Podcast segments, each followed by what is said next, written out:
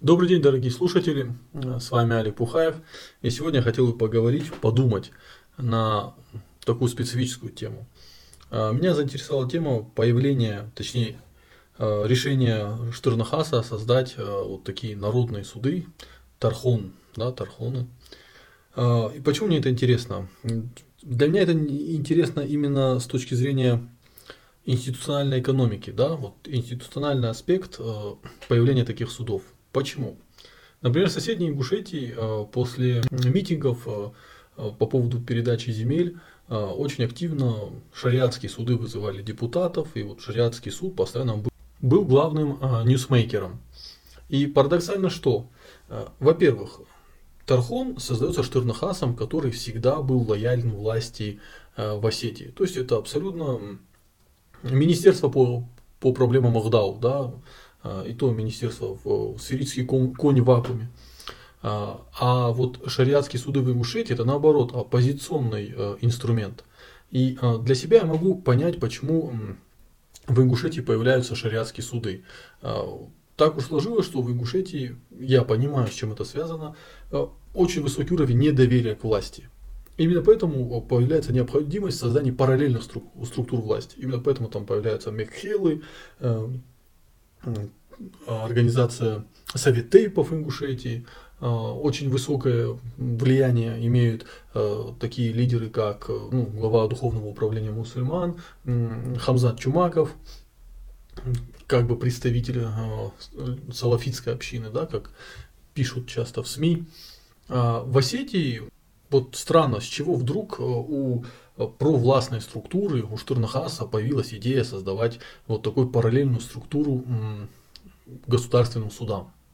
И самое смешное, когда мы вот слышим, я прочитал тут в публикации, э, заявление самого главы Штернхаса о том, что Тархон имеет э, дело с моральными нормами, а не правовыми. Однако суды всегда занимаются правовыми э, проблемами. Просто в какой-то момент истории нормы морали, совесть человека, его религиозные взгляды, они были частью права. Потом человечество развивалось и пришло к пониманию того, что совесть, его взгляды религиозные, э, это все-таки личные проблемы человека, это свобода совести, это необходимая, а, скажем, возможность, это необходимое право для человека, чтобы общество нормально развивалось. Именно поэтому непонятно в итоге, с чем Тархон будет иметь дело. И Тархон, в отличие от шариатских судов, не имеет какого-то единого а, правового документа. Да? Тут э, шариатский суд основывается на исламском праве. А, есть целые институты э, в Саудовской Аравии, в Египте, которые занимаются проблемами права в исламе. А, то есть есть э, база сформулированная и четкая, на которую можно опереться.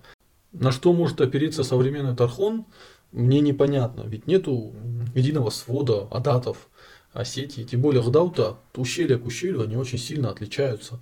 И самое главное, нету единого консенсуса по э, Ахдау. Да, мы часто слышим про Ахдау, и очень прекрасно, что в сознании Стин есть необходимость следования каким-то нормам, но проблема в том, что эти нормы не сформулированы, они не имеют четкого описания. А если где-то есть какие-то отрывки, какие-то сборники адатов, по ним нет общественного консенсуса. А поэтому для начала Тархону следовало бы заняться именно вот базовой частью, да, собрать а, культурологов, а, историков, вот у нас есть прекрасный университет э, СОИКСИ, собрать там людей, которые специализированно занимаются этим, и попросить их сформировать какой-то кодекс, правовой кодекс осетин, и после этого пытаться уже этот правовой кодекс как-то пропагандировать и добиваться общественного консенсуса. Но этого не происходит, и поэтому Тархон это как раз таки тот сферический конь в вакууме, про который можно часто в разных присказках, присказках услышать. Э, ну, это, это, в принципе, всем очевидно, тут я ничего нового не скажу, но мне просто вот сам факт интересен, почему в Осетии параллельная государство, структура создается вроде бы лояльной э, организации, лояльной власти организации, а вот в Ингушетии и в остальных республиках наоборот, она имеет э, оппозиционные истоки.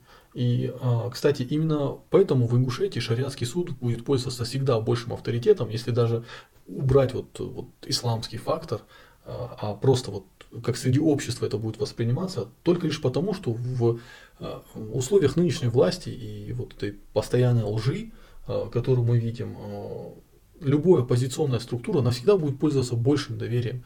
А, поэтому, если наш Тархон вдруг неожиданно выпишет коды депутатам Единой э, России, которые, допустим, голосовали за законопроект о добровольном изучении родного языка, то, возможно, нас ждет, э, скажем, такой взлет доверия к Тархону. Но ведь этого не будет, мы понимаем, что этого не будет. И даже если бы они такой коды выписали, они должны были на что-то опереться, а не на что опереться. Это был бы чисто популистский шаг. Поэтому на данный момент мне как человеку, увлекающемуся экономикой и э, профессионально, э, который оценивает именно, любит и ценит именно а, институциональный подход, все же э, интереснее наблюдать за шариатским судом э, в соседних республиках, поскольку он имеет большую легитимность, э, он имеет больше возможностей влиять на умы людей, и люди все же чаще обращаются в шариатский суд за решением каких-либо проблем. Самое смешное, что в Осетии скорее какие-либо бизнесмены пойдут за решением вопроса к какому-нибудь вору в законе, чем вот в нынешний Тархон. И это на самом деле э, печально, как и само появление Тархона. Кстати, у одного из моих э, товарищей дед был Тархонлак. И он как раз таки занимался вот именно имущественными вопросами к нему приходили люди из села, и он просто, вот они не могли решить какую-то проблему и не хотели, чтобы эта проблема стала конфликтом между ними. Он просто по справедливости их судил. Вот и все. Вот в таком формате, ну, как атовизм уже оставалось а, в осетинском обществе. На данный же момент э, мы видим просто какой-то абсолютно непонятный инструмент, э, который не будет работать, как, в принципе, к сожалению, не работает Штернхас. Я прошу людей Штернхаса на меня не обижаться, я просто констатирую факт. А, это лишь размышление, а, и я думаю, многие с ним будут согласны. А если не согласны, пишите в комментариях а, к этой записи в YouTube. Я все свои записи дублирую в YouTube, поэтому там можно, скажем, в более спокойном формате пообщаться в комментариях. И подписывайтесь, делитесь своими мыслями, всегда рад им.